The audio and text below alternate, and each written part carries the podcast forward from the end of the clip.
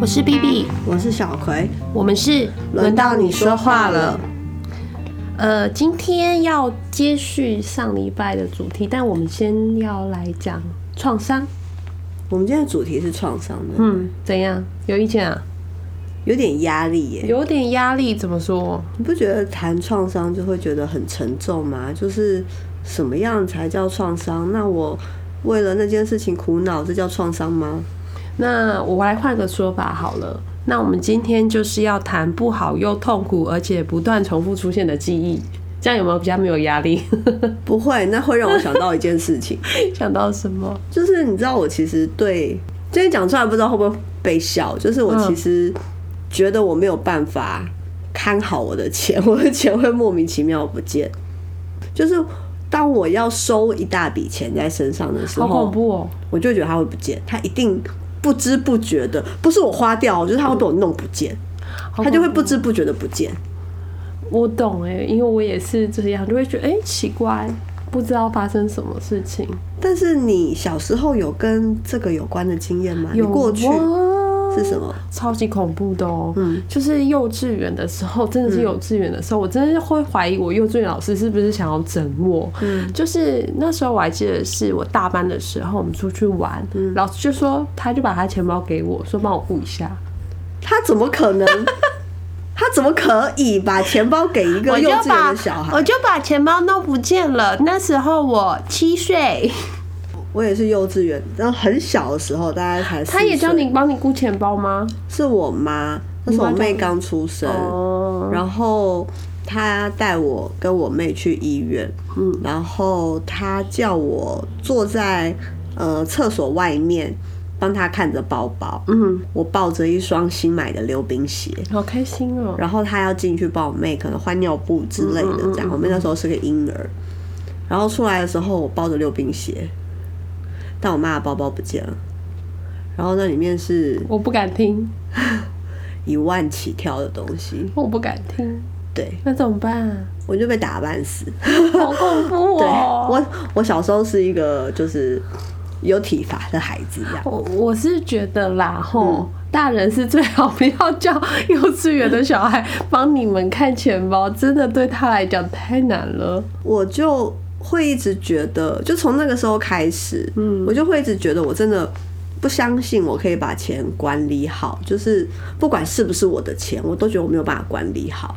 然后你知道，呃，到好像是前前一年还两年吧，我跟我男朋友要去要出国，那时候是过年，我们就准备好一叠台币，要走去台湾银行换美金，所以那个台币是算好的。那我男朋友就旁边可能口袋就摸出了一张五百块吧，就是多的这样子，他就交给我说：“这给你这样子，可能就是我们可能等一下要转车啊或干嘛的用的钱这样子。”我就把那一张五百块塞进我的口袋，然后我穿了一件蛮贴身的牛仔裤，想说不至于掉出来嘛，就是在口袋而已这样子。他就是跟我讲说。你要把钱收好，不然这样子会掉。我就跟他讲说不会啦，我已经长大了。对，结果我们换完美金，就美金就给他收嘛，对不对？还好给他收。然后我就我们就走路回家，要去背行李的时候，他就说：“那我们买个早餐吧。”你知道在付钱的时候发生什么事情吗？钱不见了。当然啦，那五百块就不见了。就我怎么摸，我身上全部的口袋都摸完，然后它就是不见了。然后他就很生气，他就很生气啊，就是说你就是这样这样子。然后我那时候的感觉就是小时候被骂的那个，就是我就是会把钱弄不见，而且我真的不知道为什么。然后那个感觉就会回来耶。哎，我这时候都会很不负责任的生气耶。你会生气？你会更小？更小颠颠？我就会说，就跟你说，我不能不管钱的啊。所以你会很就是会很接纳自己不管钱这件事情，没有，就是我有一种悔恨，但又有一种就是我 I told you，我跟你说过了，我做不到，你为什么要信任我？这样真的就是我就是在一个 PTSD 的状态，你怎么可以把这件管钱的事情交给我吗？好，但但刚才真的有点羞愧的部分，可能就是在于你还顶嘴他。就顶嘴他。他叫你把钱收好，你还顶嘴他，因为我觉得我可以跨越这件事情哎、嗯。我可以跨越小时候就是不停的掉钱这件事情对我造成的不信任。我。好像已经确定我不信任我自己这部分，因为我跟你说啊，我都会跟别人讲啊，我的发夹、嗯。我的发圈、我的耳环、我的雨伞是消耗品，它会不雨见。伞雨伞当然是消耗品，耳环当然也是啊。对啊，他们全部都会不见。就是我我家现在剩超多单单只的耳环，那也蛮时尚的啦。不好搭，同学 不好搭，真的很困扰人。就是啊，好，这是我们的创伤。哎，我看起来我们好像有共同的创伤，对不对？哎、那我这样就想问你，为什么你觉得这是创伤？你是对于钱有创伤，还是什么？我也正想讲这个耶，就是我觉得其实真正创伤的是人呢。怎么说？就是你把钱弄不见之后，你必须要承担的人的眼光，比如说我的老师，比如说你的妈妈跟你的男朋友，就那个人际的压力嘛。对他们就会用一种 What happened？你搞什么啊？嗯，我这么信任你，结果你却让我失望。所以那个东西就是我不被信任，我不可被信任。我不知道哎、我现在只是想起这些事情，我就会想到哇，那个就是不可置信的眼光，我就觉得很难承受。嗯，这个真的是我每次在保管东西最害怕的事情，所以它其实是扩大解释的，就是不管是什么东西到我手上，我都好紧张哦。我觉得这就是我的我的一个创伤啊。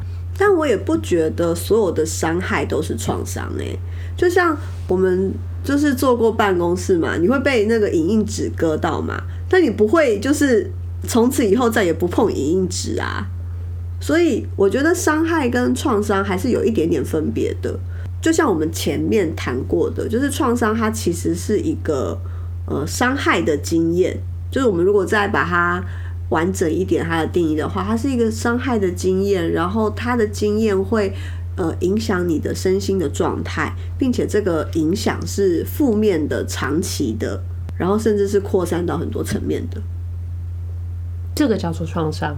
嗯，回到无声这个创伤啊，小光的这个创伤，哎、我们要防雷夜了哈，防雷业。一二三四五六七八九十，好，防雷完毕。就是小光的这个创伤，它到底跟别的创伤有什么不一样？我们可以先回到小光的事件来看，嗯。他其实是从小学的时候就反复的被老师强暴嘛，嗯。然后好像老师每次都是以一个特别指导之姿嗯来来对他进行私人教学，嗯。然后好像看起来他是一个备受青睐的孩子，嗯。但是每次老师都在私人教学的时间强暴他。嗯。那小光长大之后，也用性霸凌的方式来对他身边所有的人，嗯嗯嗯，而且这这个伤害其实是一直持续的，而且是扩大，因为他就是扩及到别人别人的那个关系里面嘛。嗯，所以这样说来嘛，小光他小时候跟师长的这个经验，他其实是一个，呃，他其实对小光其实是造成困扰的，他的身心受到了影响，甚至他的人际模式也受到了影响。我们就会说，它就是一种性创伤嘛，它是一个性暴力跟人际造造成的创伤。然后它这个性的创伤，它其实跟呃其他的创伤会不太一样，就是像你知道台湾有一个呃大家的共同记忆嘛，虽然现在的小孩可能没有这个记忆，就是它有台湾曾经发生过一个天灾，也对很多人造成创伤。九二一，对，就是九二一，它是一个很大的天灾，然后但是它跟人际创伤就会有一个很大的不一样，是呃它的对象不一样。天灾会的确会让人对这个世界失去信任感跟安全感嘛，但是人际的创伤，它会让你在安全的房子里面一样对这个世界感到不安全。我们前几次也有提到的另外一个创伤叫做人际创伤嘛，嗯就是霸凌的这件事情。哎、可是霸凌这件事，你可以看到在那个电影里面也有出现啊。嗯嗯那我我遭受的霸凌跟嗯小光他们遭受小光所主导的霸凌又有什么不一样呢？嗯，你觉得哪里不一样啊？就是性啊，我、哦我没被强暴嘛，是，对，那这件事就会带给人的感觉是截然不同的，是因为性这个东西在我们的社会里面是一个非常敏感，甚至是禁忌的议题。那就是我们上一集有说过那个性的污名嘛，对不对？对，因为。光是谈到性，就会有好多的暧昧不明啊，或是隐晦啊，或者是觉得好像呃被强暴就是弄脏啦，嗯，然后很多很多各种的言论，也会有很多各种对于。性暴力受害者，你应该要如何自处的言论？哦，那个注册组长，哎，注册组长，大家如果想知道注册组长的话，可以往前面几集看，我们有翻两集，对，往前翻两集，我们有谈呐，就是保关于保护自己这件事。你看，他就是在说性暴力的受害者应该保护自己，不知道他会觉得无声的女主角是不是也没有保护好自己？这我就不知道了啦，但。我自己有听过一个说法，嗯，我留下了非常非常深刻的印象。是什么？是 PTT 的乡民说。你为什么听了 PTT 的乡民你就先笑？我就觉得这天啊，这言好像要听到一个笑话了，是不是？有一个预感，就感觉很恐怖吧？好，PTT 的乡民是这么说的，他鼓鼓励大家要对性创性暴力这件事情，就是被强暴的人，你要帮他。去去污名化，怎么去？他去污名的话方法是他要倡导，其实性暴力就是你不小心被人家揍了一拳，或你不小心在路上跌倒。你如果把它看成是跌倒的话，你其实就不会觉得怎么样，然后大家也不会觉得怎么样。但这件事情很就是很矛盾的地方在于，它其实是就是看清了性污名对。性污名对一个人的伤害性，就是污名这件事情是社会的，什么意思？你要多说一点。就是这不是我今天跌倒，我今天过得去，站起来拍拍屁股我就可以走了，而没有流血我就继续往前走。而是我被性侵的时候，就是所有的人会怎么样看待我？就像注册组长嘛，就是他会觉得你不检点呐。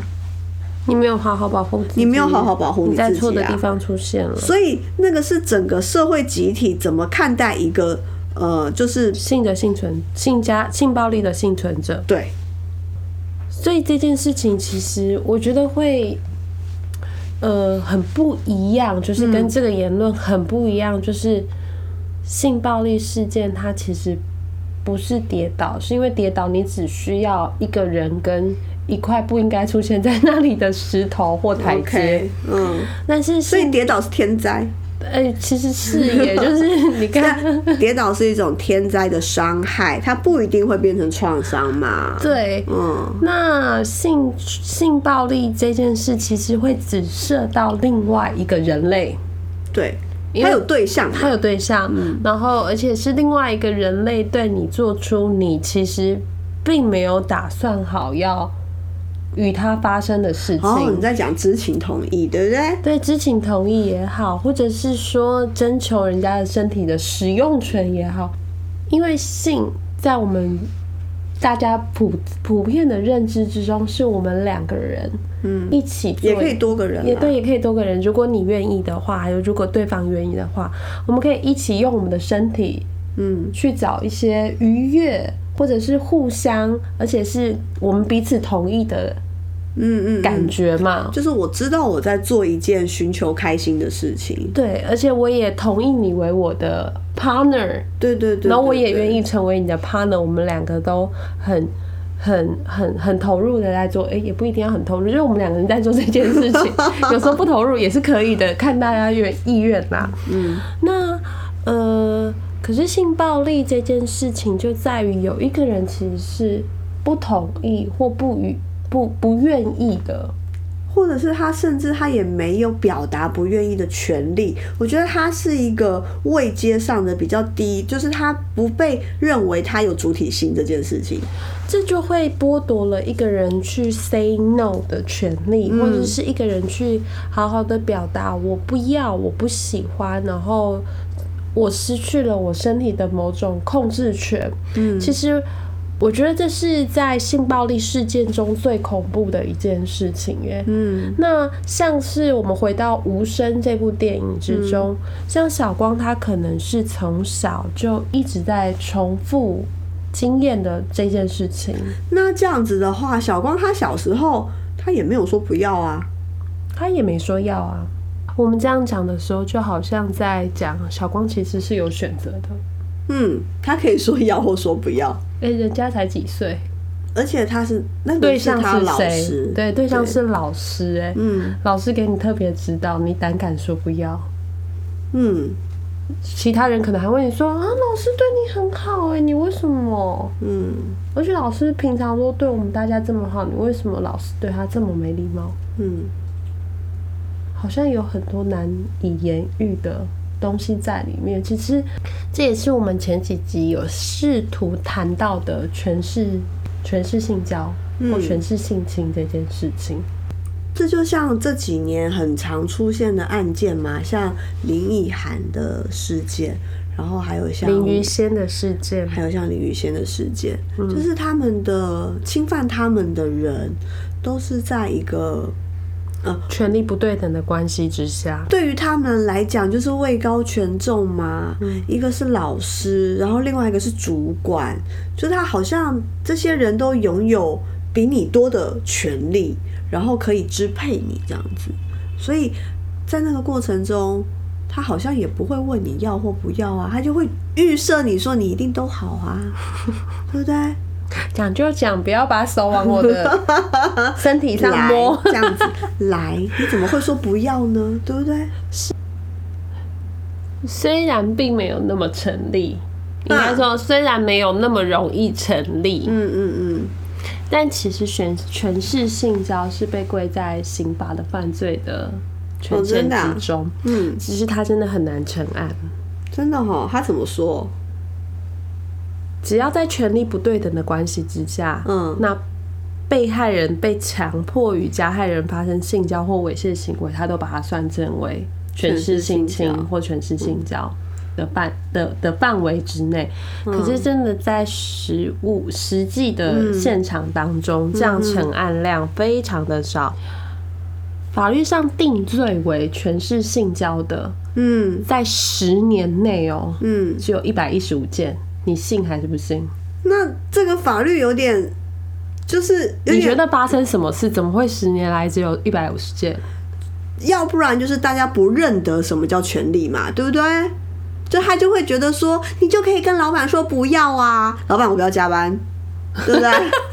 是不是？老板我应该要可以帮我的特休，对，或者是老板我男生我要请育婴假。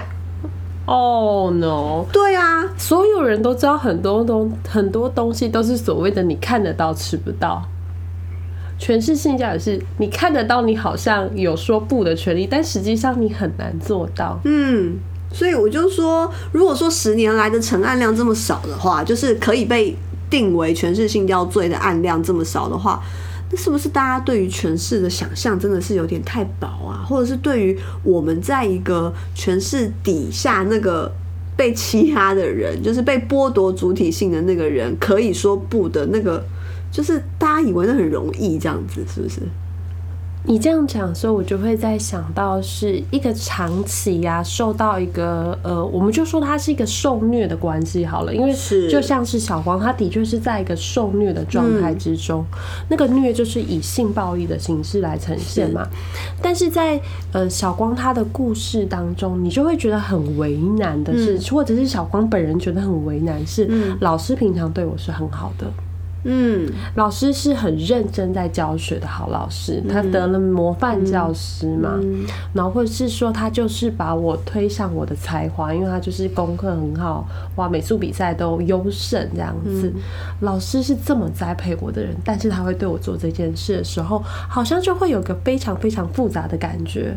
嗯，那这又加上一个长期受虐的状态中，你就会越来越难去。所谓伸张，你有说一个不的权利，他也会很难指认这个暴力到底是什么。我们前两集有讲过，就是熟人性侵这件事情，它其实是所有的性侵案非常大宗的比例，但是它能够被指出来的真的是非常的少。我自己对呃小光最后在电影后面那个呈现的矛盾情绪是非常有感觉的，嗯因为他提到他对强暴他的人有一个又喜欢又矛盾的感觉。嗯，那个喜欢就是你刚刚说的老师其实对我很好嘛，对不对？嗯，在那个偏荒芜的人际之中，有一个人对我很好，很好，很好，而且甚至欣赏我的才华。嗯哪个孩子会不想要？嗯哪个孩子会不想要这样的肯定？可是同时，他也可能是最伤害我的人。嗯，我觉得这种感觉交织起来的时候，就会非常非常的痛苦。所以这就是我觉得在这样子就是权势性交的这个性侵、性暴力的里面啊，他会对这一个年轻的孩子的这个受害者造成一个他以后的人际会很混乱，因为他分不清楚爱是什么，就他分不清楚好的对待是什么。对他来讲，被关注这件事情就意味着他会被伤害。那他到底要不要去求一个好的人际关系？因为那个好后面是伤害啊。我觉得他就是一个混乱的状态，嗯，他就非常的混乱。他想办法的就是我要爬到最上面，我可以控制所有人，OK。然后我控制的手段可能跟性有关，是。可能跟暴力有关，嗯，好像就是这两个嘛，就是他在稳固自己关系的方式。但同时，我也可以又对你很好，对。所以他其实也蛮照顾所谓的各个人，是。就是男女主角他也都照顾了。是他与人的建立的关系就其实涵盖了所谓的暴力，嗯还有性，嗯还有爱。对，就是这三者就会混在一起耶。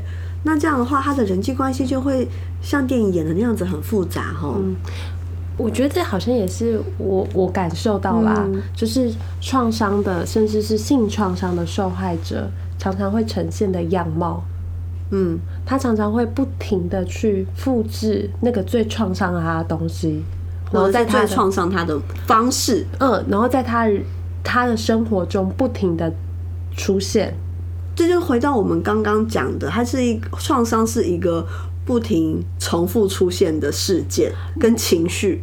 我自己觉得那个呃重复的出现呢，嗯有两个最主要的呃需求，嗯一个需求就是我只会用这件事情来跟你建立关系了。对，暴力对，这是我唯一知道我跟人最强烈的连接的方式。嗯是然后另外一个部分是我实在是想搞懂这到底发生什么事，所以他才要需要重复重复的做这重件事嘛。复的出看见这件事情。嗯然后我，但是我在里面其实我有一直搞不清楚那到底是什么。他就会经历了重复重复的混乱呢。